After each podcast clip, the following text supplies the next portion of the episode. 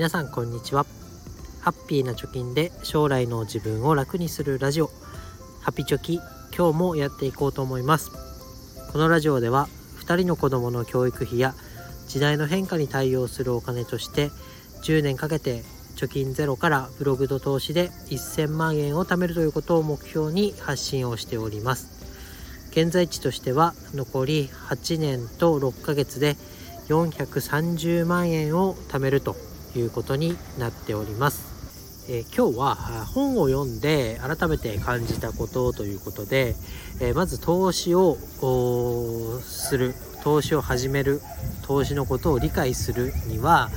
自分のお金、まあ、1万円何か投資商品を買ってみましょうと。それからでも遅くないよということで話していきたいなと思います。まずどんな本を読んだかというとえ中桐弘樹さんという方が書いた、え日本一簡単な投資とお金の本というものを読みました。えー、Amazon と楽天のリンク貼っておきます。えー、この本の中で、えー、小説みたいな、ね、感じで書かれてるんですけれども、まあ、投資をやったことがない初心者の人と投資の先生という会話形式で、え書かれています。でこの中でえー、まずはね投資とは何かとか、え投資を続ける上では何が大事か自分の軸を持ちましょうとかリスクとリターンの話、えー、あとはなんだバブルが起こったらとかね長期で見れば何で株が上がるって分かるのとかねいろいろこう基本的な部分っていうのが書かれていてとても分かりやすい本でした。でただ、え、自分が、まあ、投資をこれまで3年ぐらいやってきて思うことはですねまず投資をしようと思っても自分のお金で買ってみるまでに時間をかけてる人が多いんじゃないかなというのが印象です。私もねそんな偉そうなことは言えないんですけど投資を始めてみてね分かることっていっぱいあるなっていうふうに感じてます、え、例えばねこういう本を読んであこういうことを考えておかなきゃいけないんだとかこういう商品に投資をしたらいいんだっていう知識はどんどん本を読むことで溜まってくると思います。えしかし、何もね買ってない状態で知識だけを貯めていく時の本を読んで、えー、そのインプットに対する理解度と実際に自分で身銭を切って投資商品を買ってみてその買った商品の値動きなんかを見ながらね、得ていく情報っていうのには、えー、価値というかね吸収する知識の差っていうのがかなりあるなと思います。えー、この本で述べられているようにまあ、長期で投資をしたらいいんだとかね株式投資をすると将来的には億万長者になれるとかねそういう知識は書いてますけどそれがね実際の実体験とこの本に書いてあることっていうのがなかなかねお金を払って実際に運用を始めてみた人と始める前の人では理解度っていうのが違ってくるよなと思います。で例えば身近な例で言うと何だろうなバットのね振り方ホームランを打つ方法っていう本を読んでホームランを打とうとする人とある程度ざっと知識をさらってじゃあ毎日100回素振りをするとか、えー、バッティングセンターに毎日通って100球打つっていうのをやる人とでは、えー、どっちが早くヒットを打てるようになるかホームランを打てるようになるかって言われたら明らかに後者のね実際に球を打つ練習をした人だっていうのは誰が誰に聞いてもそっちの方後者だっていう人が多いと思います。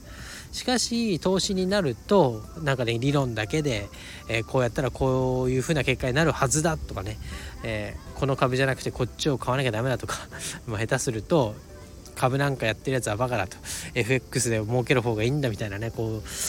ういう知識だけでなんかマウント取ってくる人が多いなっていう印象です。じゃなくて1日100円でも1ヶ月1万円でも、えー長期でね例えば10年間投資をしてますよっていう人と10年間毎日本だけ読んで投資商品買ったことないですよっていう人だったらどっちがお金が貯まってるかっていうのを改めてね考えた方がいいのかなっていうのをこの本を読んで、えー、考えました感じました。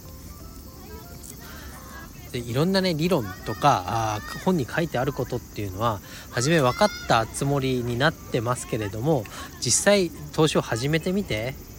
で投資を始める前に、えー、投資ってどういうものかなって、えー、またね同じ本を振り返って読んだ時に書いてあることって感じ方変わるような気がします。あこれってこういうことの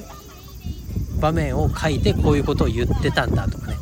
なんかこう振り返って本を読んでみるとなんだろう。初め読んだ時との感じ方っていうのは変わってくるよなと思います。なので、まあ、結論というかまとめに戻りますけどまだね投資をしたことがない方はあ1日でも早くそしていくらでもいいので本を本をじゃない投資をしてみましょうと、えー、自分のお金を使って、えー、1万円でもね投資商品を買う、えー、インデックス投資でも何でもいいです。あと買う場所も積み立て NISA でも特定口座でも何でもいいです。とりあえずやってみる。自分のお金を市場に預けてみる。そっからがスタートかなと思いますのでなんかねこうやろうやろうって言っていろんな情報をインプットだけしてまだ踏み込めてない人やろうと踏ん切りがついてない人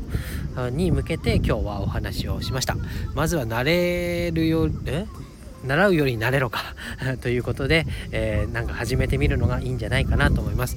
えー、来年度から始まるね、えー、新 NISA に向けていろんな情報が出てきてますけれどもまずはね、え買ってみる今の積み立て NISA の制度を使ってでもまずはやってみて、え学ぶことっていうのはたくさんあるなと思いますので、まあ、初心に帰ったつもりでねこの本を読ませてもらいましたっていうことで、え今日は本を読んで感じたこと習うより慣れろということで話してみました。是非ねこの本いい本だったので、えー、チャプター欄の方からね覗いてみてください。ということで今日は以上になります。バイバイ。